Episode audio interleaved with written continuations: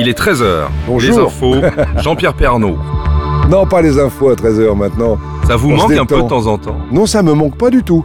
Parce Euh, je, beau. regarde, je regarde le 13h avec plaisir quand je peux le regarder, mais euh, ça ne me manque pas du tout. J'en ai tellement fait, j'ai tellement eu envie d'arrêter, et je fais tellement de choses à côté, Ouais. entre ma JPP TV, mon émission du samedi sur LCI, mes magazines euh, de, de grands reportages à la découverte de la France comme celui en Alsace.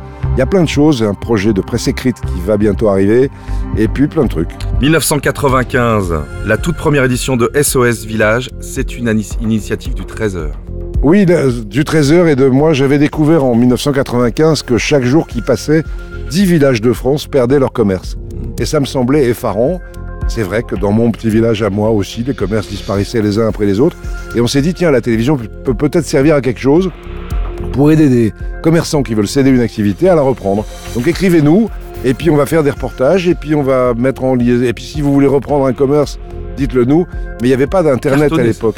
Il y a eu des milliers de lettres et on a travaillé pendant euh, une semaine sur cette opération en 95 et j'ai arrêté parce que ça nous a occupé pendant trois mois avec Oui. toute mon équipe pour répondre au courrier parce qu'aucun organisme national ne s'en occupait.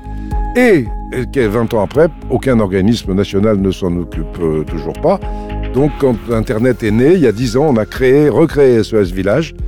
Alors là, en mettant le site internet de TF1 Mm. au service du petit commerce, pour que les gens déposent des annonces, viennent les consulter. Et tous les ans, euh, on a créé quelques, on a sauvé quelques centaines d'activités.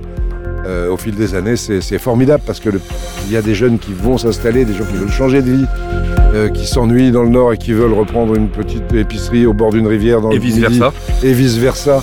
Euh, des gens qui vont reprendre. Bon, c'est formidable SOS Village. Et redonner une chance, comme Abbat et que Chen s'en mis sur Nostalgie. If you change your mind, I'm the first in line. Honey, I'm still free. Take a chance on me. If you need me, let me know. Gonna be around. If you got no place to go when you're feeling down.